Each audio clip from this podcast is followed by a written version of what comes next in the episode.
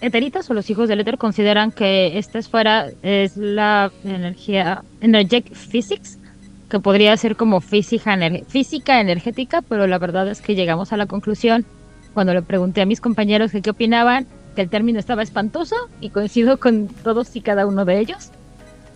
Y el término está espantoso. Si alguno de ustedes conoce un término más aplicable a Energetic Physics, se los agradeceríamos un montón. Y si no, pues nos quedamos con él y nos aguantamos todos. Se llama cinética, con eso te quedas. Yo qué te digo, mira, yo respeto mucho a toda la gente que escribió los libros de Mago. Claramente no estamos en la misma sintonía. Yo no estoy consumiendo lo que ellos estaban consumiendo. Entonces, así lo dejaremos. Ok.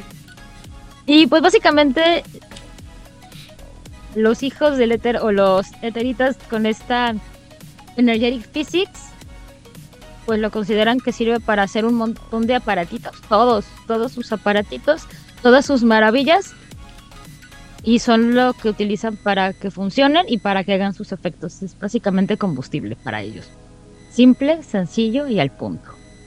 Aquí entran dos conceptos que personalmente me gustan mucho, los, los hijos del éter o la sociedad del éter, como les gusten llamar.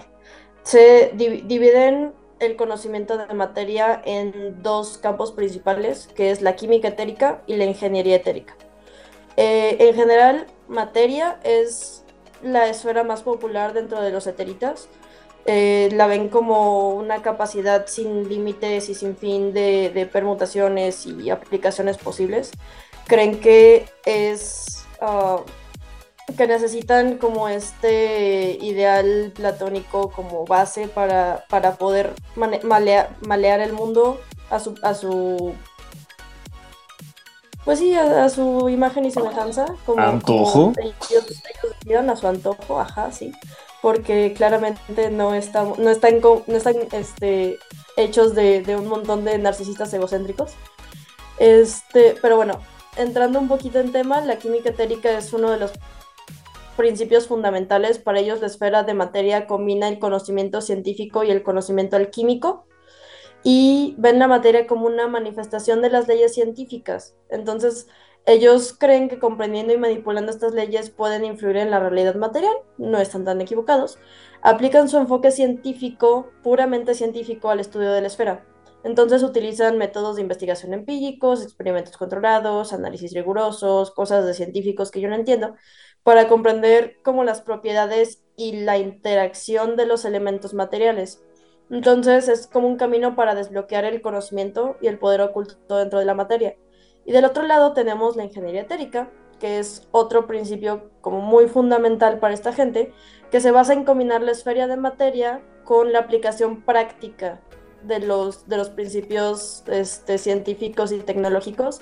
Entonces, consideran que la materia es maleable, que se puede manipular a través de dispositivos, de sistemas ingenieriles, de, maquinaria, de cosas así, y implica como la creación y el uso de estos dispositivos alimentados por energías sutiles, por TAS, por, la energía de su preferencia, como le quieran llamar. Y estos dispositivos los diseñan para poder aprovechar las propiedades y las leyes de la materia de formas como fuera de lo común, tratan de pensar fuera de la caja, pero realmente siguen en su caja. Este, y pues ven esta, esta ingeniería como una forma de canalizar y amplificar su magia a través de artefactos. Pues sí, a través de artefactos tecnológicos. Es, es una visión un poquito más tecnocrática del asunto. Y hacen como una función poquito nomás y hacen como una fusión entre ciencia y magia. Tanto dentro de la química etérica como la ingeniería buscan fusionar la ciencia y la magia. Ven la ciencia como una herramienta para poder comprender la estructura y el comportamiento de la materia. Y la magia lo que, lo que les permite es como manipular y amplificar sus propiedades.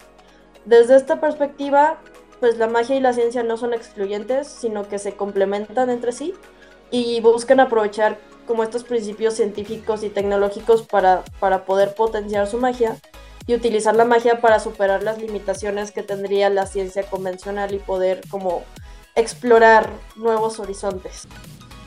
Eh, ¿Por qué me toca hablar? Eh. Ok, otra vez sí hice mi tarea y estoy muy orgullosa de mí misma. Los hijos del éter tienen una visión, otra vez una visión muy científica del asunto. Eh, para ellos el estudio de la biología, digo, de la vida se determina como biología etérica. Eh, muchos son partidarios, bueno, lo que nos dice como en general la wiki es que muchos son partidarios de la teoría del campo morfogenético, que ahorita vemos qué es eso. Y dice que toda la vida emite una forma de energía que describe su estado potencial biológico, mental y evolutivo. Esta gente lo que quiere es aprovechar estos campos y buscan como la fuerza oculta que gobiernan la salud y el desarrollo para poderlas cambiar. Ahora, ¿qué quiere decir toda esta colección de palabras elegantes? Para ellos la vida, la, esfera de vida es mucho más que la manipulación de los aspectos físicos de un ser vivo. Para ellos, esta biología etérica es un enfoque um, revolucionario, por llamarlo de alguna manera, que busca comprender la vida desde una perspectiva más energética. Según, según esta gente, eh, todos los seres vivos están interconectados y por un, por un campo morfogenético, que es un campo de energía muy sutil. Y está basado en la teoría de un biólogo que se llama Rupert, Rupert Sheldrake, algo así, que sostiene que hay un campo invisible que conecta la información y el patrón de desarrollo de cada especie. Ah, este campo morfogenético es como si tuvieras un blueprint, un plano, un molde invisible que moldea la forma y el comportamiento de los seres vivos. Por eso tenemos como esta idea de que los Golden Retrievers son muy amistosos y los labradores güeros son tontos y los labradores negros son, son más serios y así. Por eso se tiene como esta idea de que los perros, los animales, etcétera, tienen un patrón de comportamiento. Esto es lo que, lo que se sostiene, que, que existen estos moldes en los que se encapsula como, pues sí, la forma en la que se va a desarrollar. Eh, los eteritas creen que la esfera de vida les va a permitir acceder y manipular este campo morfogenético y les da la capacidad de alterar la estructura y el desarrollo de los organismos vivos. Entonces ven como una forma de ingeniería genética mágica en la que se puede reescribir el código genético del campo morfogenético. Ya he dicho genético tantas veces que me voy a trabar. Para influir en la evolución y el crecimiento de las especies. Mm, genético. Ah, sí, sí, sí. Una vez más, como se mencionó en el capítulo pasado, de hecho creo que yo lo mencioné, para ellos la magia es una herramienta que les permite desbloquear el potencial de la ciencia. Entonces aquí aplica exactamente lo mismo. El campo morfogenético de los organismos vivos lo van a desbloquear a través de la magia a pesar de que ya tienen la teoría escrita por parte de, de una forma muy científica. Entonces van a utilizar conocimientos científicos y su comprensión de la tecnología para combinar principios mágicos con teorías genéticas, bioquímicas, física cuántica, lo que usted guste meterle a, este, a esta receta de pastel llamada esfera de vida. Y a través de ese, a través de ese enfoque buscan no solo modificar la vida, sino explorar nuevas formas de vida, expandir los límites de lo que podría considerarse o no posible en términos de biología y de evolución. Ah, ahora sí cambiamos a los hijos del éter. Yo, yo hice esos. Muy bien. Bueno. Eh, ¿Tú los hiciste? muchas Wow. gracias. por- ¿Cómo me quedaron? Los hijos de Esther, ¿no eran? Bueno, Eh, eh, amable gente del presidio, en esta Presidio. ocasión yo vengo a exponer lo que lo que los hijos de Éter llaman la continuidad del éter. Eh, bueno, todo viene de la teoría etérica de la correspondencia que fue expuesta por primera vez por Parménides el griego, quien declaraba que el espacio era una materia sutil que conectaba todos los objetos y fenómenos en un cosmos unificado. Procedo a hacer la exégesis adecuada de esta teoría. Eh, científicos modernos encuentran que el espacio está compuesto por partículas gravitacionales, los cuales ya conocemos como gravitones, y las partículas que transmiten diferentes tipos de fuerzas son los bosones. Ustedes recordarán, por supuesto, el famoso bosón de Higgs, que en algunos contextos fue llamado el bosón o la partícula de Dios. También existen diferentes propiedades de la materia, en partículas llamadas fermiones. De esta manera, científicos más esotéricos describen el espacio como un campo orgónico, orgónico como una comparación con un campo emocional de relevancia simbólica de baja intensidad que existe en tanto la mente hace diferencia entre distintos objetos que lo pueblan. Esto se parece a lo que nuestros compañeros de la otra academia, los ineptos virtuales, expresaban como el espacio como una ilusión derivada de la mente. Por supuesto, está eh, a ser ratificado o rectificado. Prosigo. Científicos cuánticos utilizan los campos electromagnéticos oscilantes para manipular por pares los bosones y los fermiones. Ya identificamos lo que hacen esas partículas, que implican las propiedades de diferentes fuerzas y de la materia, alterando la estructura del espacio para añadir o remover distancias. Los científicos utilizan metales específicos para manipular el campo orgónico con el fin de teletransportarse o materializar agujeros de gusano artificiales. Por favor, no los materialicen en el baño. Por cierto, que las percepciones remotas funcionan mediante tecnologías un poco más sueces, digámosle complementariamente diferentes, como aparatos de radio y estados de trance como lo harían los cultistas del éxtasis que se están comiendo el pasto en los jardines. Insisto, las percepciones remotas funcionan con estados de trance y aparatos de radio. Esta es mi exposición, les agradezco su atención. Gracias. Muy bien. La sociedad del éter eh, considera que el tiempo, o llaman a, la esfera del tiempo las llaves de la eternidad. Los eteritas eh, siempre se han aferrado a esta visión individualista que, no comparten las otras tradiciones que eh, sobre el tiempo, que es el construir una máquina del tiempo para poder desentrañar los secretos de el pasado y el futuro. Eh, para los hijos del éter, el estudio del tiempo es este estudio de, la causalidad y cómo se relaciona una cosa eh, con la otra en secuencia y eh, algunos otros lo ven como algo relacionado al espacio, al espacio-tiempo, ¿no? Eh, eh, incluso dicen haber encontrado algo llamado cronopartículas, que es lo que les permite realizar los, la manipulación temporal.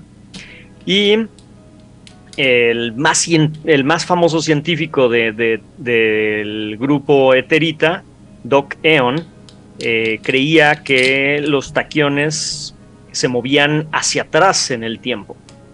Entonces él desarrolló esta teoría de que si, si convertimos la materia en patrones de taquiones, eh, pues entonces una vez convertida podríamos realizar la proeza de, del viaje, el viaje temporal.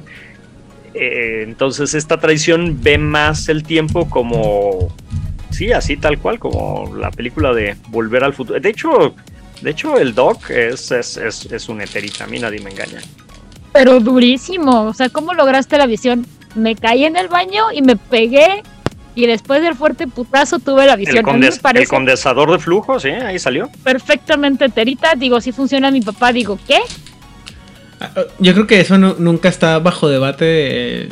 Y creo que incluso en el, en el libro de los eteritas le dicen, ¿no? Lo mencionan al doctor, al doctor Emmett Brown. Parece. Emmett Brown. Me parece que sí. Pero bueno, esa es, esa es, esa es la, la, la, la, visión de la sociedad del éter acerca de, del, del, tiempo. Buscan este, este viaje, pero así, completo, ¿no? No, no tanto así como. Em, la percepción o la manipulación menor, ellos eh, quieren viajar al pasado o al futuro. Fácil, rápido y directo. Y supongo que son los que tienen más de tener más máquinas del tiempo así como, como hobby, ¿no? Así como que... Pues de, hecho yo creo que de, de, todas las tradiciones y convenciones debe de ser eh, la, la tradición que tiene más máquinas del tiempo funcionales. No muy estables, pero funcionales. Estoy, estás pidiendo mucho. No, No. puede, a ver, o tienes muchas o tienes estabilidad. No se puede todo en esta vida. Decídense. No, no, es que simple, simple y sencillamente yo creo que también es como parte del cliché del científico loco, ¿no? El, el, ah, la máquina del tiempo y desafortunadamente dentro de Mago la Ascensión el cliché del, del científico loco lo llenan los hijos, los- la sociedad del eterno, entonces hasta por, por como, es, o sea, es como los, o sea, los dos eteritas más famosos del mundo que es, es en realidad el mismo, o sea, Emmett Brown y Rick Sánchez, o sea, tienen máquinas de tiempo a lo estúpido, ¿no? Entonces. O sea, y, y creo que no- eso no es tan discutible, ¿no? O sea, es el mismo, el mismo, o sea, el mismo Terita y son los más famosos como quiera. Pero bueno, este, ¿algo más que agregar sobre esto? Hereje? Digo, Elías. No, no, creo que, bueno, nada más agregaría a, a este a, a Big Man como dentro de los de los Claro. satelitas más famosas, pero sí, nada más. Larga vida. Pero además a Memelovsky. Ah, bueno, el pero- profesor Memelovsky también, sí. A ver, tenía Tiene- una máquina del tiempo, tenía una máquina que, de, de- de- que te hacía chiquito y grande. Pero no tienen el También el- alcance de fama. Perdóname. No, creo en que los no. 80 sí. Memelovsky no creo que tenga el alcance, el nivel mundial que tiene, que tiene Rick Sánchez Pues y porque no tiene nuestra edad, querido. Sumado a que tiene una de las mejores musicalizaciones de cualquier serie que puedas escuchar. Bueno, ¿Qué canción canta Rick Sánchez? A ver, A a ver, ver, ponlo a cantar. ah, ¿cómo se llama? Sí, sí, sí, canta una sí canción. canción. De hecho, de hecho, en el episodio de Show Me. Let's get thrifty. Let's get sí. Sí, claro. no. De hecho, nos salva, salva al mundo cantando. Así es. perdón, pero no es Esquivel. Bueno, no importa. Después hablamos sobre. sistema- manejando sistemas cuadrofónicos. Yo no considero que eres un gran músico. La, la sociedad del éter, por su parte, hablan de la entropía como la dinámica del éter, citando a Heráclito como el primer descubridor de los secretos de la creación, la duración y la destrucción. Los- La sociedad del éter, perdón, piensa que la, la cantidad de energía de un patrón siempre se preserva, aunque su forma puede desvanecerse o, cambiar, desaparecer. Y al descubrir la, eh, la correcta o la correcta cantidad de energía opuesta, pueden manipular las interacciones de una con la otra. Eh, recordemos que pues, dado que los eteritas les gusta eh, construir más que destruir, pues es simplemente es- tiene un enfoque muy práctico cuando de cómo usar la esfera de la entropía y generalmente está enfocada en eh, cómo usarla para lo que tenga que afectar eh, o lo que puede ayudar a afectar sus eh, instrumentos eh, chistosos que tienen por ahí. Sí, la sociedad del éter es. Ellos. De hecho, es muy curioso porque para, para la sociedad del éter, Prime es la metafísica del éter. De hecho, como dijo Parménides, aquello que no existe es de hecho potencialmente existente. Eh, eh, los Uh, ven, ven al, al, al éter como, digo, al prime como el jugo y tienen muchas teorías, innumerables teorías sobre la naturaleza de, de qué es el prime. Eh, no, es algo que no se ponen de acuerdo en realidad. Eh, algunos dicen que eh, el prime es una materia, otros dicen que es una energía de estado indeterminado. Otros lo, ven como una longitud de onda que se colapsa en diversos fenómenos.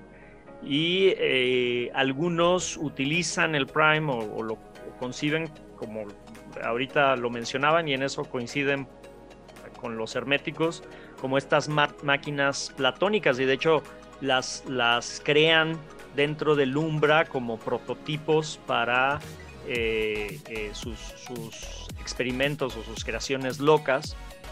Y eh, eh, tal para otros puede ser este último estado de transformación que describe que describe Heráclito convirtiéndolos en objetos puros y eh, como conceptos más, más básicos de la realidad y bueno, y también hay otros que lo ven como simplemente una, un, algún tipo de, de, fuente de poder o de energía diferente que, que no logran este, eh, eh, comprender. Y ¿Ves? ¿Ves por qué no la valoran? Por eso les cae la paradoja. Los espíritus están enojados con ustedes. finalmente, eh, eh, independientemente de cómo conciban eh, esta metafísica del éter, la realidad es que todos buscan una manera innovadora para alimentar a, a sus experimentos y sus creaciones alocadas y pues resulta ser que, que Prime es la esfera que les permite lograrlo. Y pues Como una máquina de movimiento perpetuo. sí, claro, por supuesto. Yo le pondría Prime. Totalmente. Para Porque escuchar tú piensas la... algo. Pondrías Prime. ¿Eh? ¿A quién no le pondrías Prime? A- al Prime. No, no le pondría más Prime a un efecto de Prime. Es como O la pizza de piña. Para, escu- para escuchar la disertación de tres horas de, de ¿cómo se llama? De Lea sobre el uso y beneficios de Prime, por favor suscríbanse a nuestro Patreon. Y ahí- Los eteritas enfocan el estudio de la esfera de espíritus en comprender y manipular algo que conocen como las dimensiones etérica y memética y se consideran áreas intermedias entre el mundo material y la umbra profunda y son a ver, esta gente tiene la idea rara de que se puede mapear la umbra, aunque claramente hemos demostrado que no se puede. Entonces, el uso de la esfera de espíritus para los hijos del éter se divide en estudiar las dimensiones etéricas, que son regiones energéticas que se extienden más allá del mundo físico, y incluyen los reinos de las esquirlas y el horizonte verdadero y esas cosas bonitas de las que ya hemos hablado en episodios anteriores, y que actúan como fronteras entre el mundo material y la umbra profunda. Entonces pueden utilizar su conocimiento de esta esfera para explorar estas regiones y establecer contactos con espíritus y energías que residan en ellas. Y los reinos de las esquirlas son considerados como áreas de manifestación de energías espirituales, donde los hijos del éter pueden encontrar espíritus y entidades con las que interactuar. Que las, que, las que las energías espirituales y las entidades quieran interactuar con ellos, pues es otro tema, ¿no? Uh, estas energías, estas esquirlas energéticas, asemejan fragmentos o capas del mundo físico, pero tienen mayor fuerza espiritual. Y por otro lado, el horizonte verdadero es el límite entre el mundo físico y la umbra profunda y utilizan el conocimiento para traspasar este, este horizonte y acceder a la vastedad de la umbra. So, las dimensiones meméticas del otro lado son un aspecto importante en el estudio de la esfera de espíritus por parte de los, de los eteritas, porque la, y también está la dimensión sideral, conocida como la umbra alta, que es un reino donde las ideas y los conceptos y este tipo de cosas chistosas tienen un poder significativo, y los hijos del éter comprenden que estos símbolos pueden influir y, y moldear esta dimensión. Mediante la manipulación de este tipo de energías pueden interactuar y obtener conocimientos de las, de las energías y de las entidades presentes en estas dimensiones. En contraste, está la umbra baja o la dimensión entrópica, que se considera como el reino del caos y la destrucción. Reconocen que la existencia de esta dimensión y comprenden que el equilibrio entre orden y caos es parte fundamental del universo. Para más información, por favor, consulte Hombre Lobo 20 aniversario. A través de su estudio de la esfera de espíritus, los hijos del éter buscan entender y aprovechar este potencial, transformar para transformar y destruir. Y eh, pues sí, o sea, esta energía tiene como mucho potencial para, para estos docentes dentro de la dimensión entrópica. Ahora, eh, Cabra. pues sí. A ver, también tienen como sus Etherships con las que viajan a, estos reinos y dimensiones, que es algo que platicábamos hace rato, de es que ¿por qué no nos vamos por la Umbra para entrar a, una subsidiaria de Pentex? Porque está bien culero, ¿alguna vez te has metido a la Umbra en un bosque?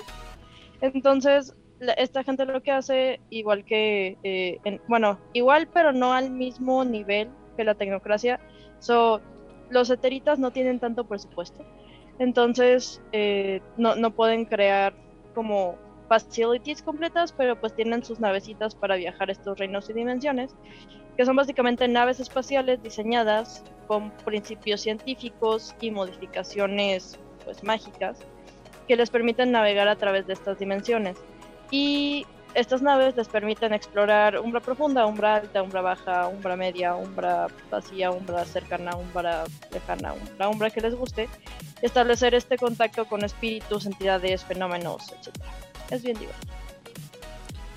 ¿Odil? Pues estoy entendiendo bien, los satelitas creen que como Waze o como Google Maps pueden mapear la Ciudad de México. Yes. Igualito. Me da, me da risa que, que lo menciones. Pregúntale a Google. Pregúntale a Me da Google. mucha risa que lo mencionen porque en alguna. En una jugada que tuvimos de, Hombre Lobo, el Apocalipsis aquí en Jueves by Night, no me acuerdo qué fetiche o gift o no sé qué, qué juego, qué cosa tenía mi, uno de los jugadores, que era básicamente un GPS de la Umbra.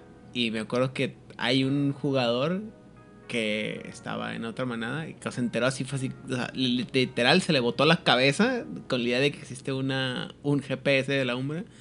Y cada vez que sale a relucir el tema, así como que, o sea, puedo sentir, puedo ver cómo se le pudre el corazón del, del odio de saber que existía esa cosa. Porque, pues, obviamente, no, como dicen ustedes, no debería existir, pero sé que o sea, hay un... Era una cosa, era un gift o un fetiche, algo así muy específico de 20 aniversario. Y, pero sí, era así como que mucho odio en su corazón. Mira, yo lo veo de esta manera. Si no puedes trasear la Ciudad de México, es más, ni siquiera voy a ir a la Ciudad de México, Monterrey. Ah, bueno. Hay GPS que juran y perjuran que pueden llegar a cierta parte cercana de donde yo vivo. Ningún, ningún Uber, ningún Didi, ningún Drive, ningún lo que sea, en su sano juicio va, va a subir, va a decir como que eso no va a pasar. Pero que hay una calle, no, no hay una calle. Eso es un o escalera, o es un callejón, o es un camino hecho a pie. Pero por alguna razón alguien decidió que eso era una calle. Y no se puede. No te das cuenta hasta que llegaste con tu auto ahí y dices, ¿y ahora cómo vergas me regreso? También funciona cuando sales de la Ciudad de México y te tocas estas subidas de 45 grados y dices, no mames, mi auto automático no va a subir porque además está lloviendo. Es el Spider Móvil. No, se resbala. Ah. No, se resbala, es como súper horrible meter segunda en tu auto automático y que entre para la subida esta y que tu auto en vez de ir para arriba vaya para abajo. Sí, estuvimos ahí, nos pasó. Muy bien. qué miedo. Ah, Hernán, ¿querías agregar Sí. algo más? Sí. Es que pensando en, en ciencias de la complejidad, tú puedes desarrollar la ecuación que calcule el movimiento de un péndulo. Tú puedes desarrollar la ecuación que calcule el movimiento de un péndulo que cuelga de un péndulo. Pero desarrollar la ecuación de un péndulo que cuelga de un péndulo que está colgado de un péndulo, o sea, tres péndulos simultáneos, eso ya es humanamente imposible. Posiblemente para la mente despertada sí. Ahora pensando en el Umbra, tú puedes desarrollar la ecuación entrópica mezclando entropía con spirit para identificar dónde es el punto más probable donde se puede eh, encontrar un cuerpo umbral que tú estás buscando. Un, un mundo en particular, un algo así. Es el doble de complicado el que puedas ubicar dos cuerpos eh, umbrales. Pues, tal vez un GPS pueda ser muy sofisticado y tener hasta tres o cuatro, tal vez cinco cuerpos umbrales ubicados en, en un mapeo. Pero ya más allá de eso, mapear toda la umbra implicaría un archimago que es super mega domina entropía para ubicar la configuración más probable de la umbra cuando tú ingresas en ella, ¿no? Pero pues recordemos que la Umbra es un mundo cambiante, entonces es como, ah, si hoy está en la puerta y mañana está en el baño y al día siguiente está en la sala y después va a estar en el baño de abajo y luego va a estar en el cuarto y luego va a, o sea, En la alacena. ajá, sí, y luego tienes que entrar al inodoro como si quisieras hacer el Ministerio de Magia, o sea, es, es, un, es un tema bien, bien divertido porque es gente que se empeña en que pueden hacer cosas que claramente no están capacitados para hacer. Cualquier parecido con la realidad con mi trabajo es pura coincidencia, pero el punto, La realidad es, también. el punto es que, no sé, ubican la sala esta de las puertas que aparece en la película de Shazam que intentan mapearlas así de a dónde va cada puerta y es como de así estaba un laberinto y resultaba que realmente la puerta iba así como al mundo antiguo griego que te llevaba al, al tártaro es como de güey quizás sabes a qué te lleva el umbral, pero que hay más allá, está muy cabrón. Pues sí. Por ejemplo, en, este, en el ah, Ministerio del Tiempo, la lógica te dice es que las puertas te van a llevar al tiempo que te dice la puerta. Muchas están investigadas, otras no, pero además tiene que ser dentro del espacio de lo que se considera España. Así que tienes puertas que potencialmente te pueden llevar a 1615 de la España Mira. moderna a México colonial. La bronca es que esa puerta potencialmente va a dejar de servir, aunque sea del año, y va a perder mucho poder, porque obviamente el espacio que era España se va haciendo, reduciendo, reduciendo, hasta que ahora es España pequeñita, ya no es este imperio donde el sol nunca se mete, y tienen puertas que están clausuradas porque no saben qué puede pasar ahí. O sea, que mandaron expedicionarios del Ministerio del Tiempo y es como de, y no regresaron, y no sabemos qué está pasando, y preferimos no perder más gente. Es, es algo que exploraron un poquito en la última película de Indiana Jones, la recomiendo, es un 7 de 10, este, en la que se supone que viajan en el tiempo por razones que no vale la pena mencionar, pero el caso es que se supone que el portal para viajar al punto específico del tiempo al que querían llegar estaba en ciertas coordenadas que les había dado, no recuerdo si Aristóteles, Pitágoras, no sé, alguien importante del pasado, y entonces se dan cuenta de que sí tenían las coordenadas correctas, para el tiempo en el que fue en el que esas coordenadas fueron mapeadas, pero la deriva continental que no se había experimentado y no se había observado en esa época hizo que esas coordenadas cambiaran y terminan en un tiempo completamente diferente. Entonces es, es, es un tema bien interesante porque es como de sí, en teoría lo puedes hacer, pero en la práctica es bien diferente. ¿Qué Arquímedes? Bueno, no importa. Este. Bien, pues básicamente la sociedad del éter aborda la mente desde la investigación de la psicología, la sociología, la investigación física y todo ello contribuye al entendimiento etérito de la mente. Pero también incluyen al arte, a la metafísica y a la teoría política. En mayor parte los hijos de- del éter o la sociedad del éter ven un punto en común en estos puntos en estos campos tan diferentes y por supuesto cada uno de los científicos que pertenecen a esta muy gloriosa organización pues van a tener una versión que defender y esta es la razón por la que suelen tener muchos problemas para hacer efectos conjuntos de efectos de mente porque cada uno pues ve una versión diferente. También la mayoría de los miembros de esta sociedad están de acuerdo en que la mente humana tiene el potencial de afectar directamente al mundo exterior y por ello sus capacidades son ilimitadas. La teoría física, la teoría física, perdón, la teoría de la física cuántica sostiene que las partículas priónicas cargan con conciencia y los artefactos iónicos alteran su energía para generar grandes efectos. También consideran que las drogas las y las matemáticas pueden ser utilizadas para expandir la mente y pueden recurrir al hipnotismo y a la radiación para modificar la conciencia de con diversos fines. Y si te sale un brazo extra es casualidad. Hay detalles, te estás fijando en minucias. De hecho, esto tiene bastante sentido porque el año pasado, con esto de la investigación de las partículas entrelazadas, identificaron que en una neurona puede haber un protón entrelazado con otra, otro protón que ande por allá en otra neurona. Entonces, al estar entrelazados, cuando el spin, por ejemplo, de un protón cambia, el spin del otro protón en otra neurona cambia también, demostrando que las neuronas pueden comunicarse de manera química, eh, eléctrica y también apar- aparentemente de forma entrelazada. Y se especula que una neurona y otra no necesitan pertenecer al mismo sistema nervioso. O sea, lo que ya se sospechaba desde hace mucho tiempo es de la manera en que las neuronas están interconectadas y a todos los niveles, con lo que estás diciendo se está demostrando más y más a todos los niveles en que está conectado nuestro cerebrito. Explicaría por qué son tan extremadamente rápidas, porque el proceso de información de las neuronas no solamente tiene que ver con los neurotransmisores, o sea, Así sí, es. pero sería muy lento. ¿Cómo rayos le hacen para explicar la conciencia?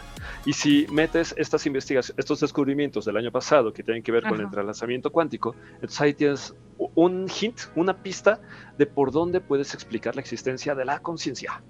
O sea que Sí, tenemos sí. un procesador cuántico en la cabeza. Total. Bueno, sí y no. Es un procesador cuántico, pero está compuesto de una nube cuántica de probabilidades que tiene un entrelazamiento con un hardware, un biohardware para interactuar con el mundo real, pero la conciencia está separada a nivel cuántico de la realidad. Alright. Sí, justamente desde mi muy este, humanística formación voy a decir que sí, porque todo eso de protones, teorías cuánticas, a mí me pasó de noche, o sea, ni siquiera tomé esas materias. Grande, grande facultad de filosofía y letras de la UNAM. Yo tuve física cuántica, química cuántica, entonces más o menos mastico Porque las estudiaste ecuaciones. en esa facultad. Muy bien. Entonces, ah, ¿algo más que quede sobre la sociedad de etérica? ¿No? Me que gusta, me parece gusta. que algo que me gustó mucho y perdón Itzamna, pero tengo que decirlo. Cuando estábamos hablando de esto hace unas horas y hace unos días acerca de Itzamna llegará a algún punto y te tira su resumen ejecutivo de algún momento de este programa pero es un largo, largo, largo rant. Y cuando empiezo a ver lo de los eteritas llego a la misma conclusión que Itzamna llegó en este momento en el chat que es que las tradiciones tienen una interpretación más científica que la unión. Y en este momento y la manera en que lo presentó White Wolf, al menos con los eteritas, así es. Y tiene Pues mucho los más. herméticos. Y tiene, aparte, es muy, am, es muy consistente. O sea, lo que está diciendo la, los eteritas sobre cómo consideran y ven la mente tiene mucho sentido dentro de la misma tradición y dentro de cómo funciona el mundo. Y eso me cayó muy bien de ellos. Es como de, ok, sí son científicos locos, pero no dejan de ser científicos.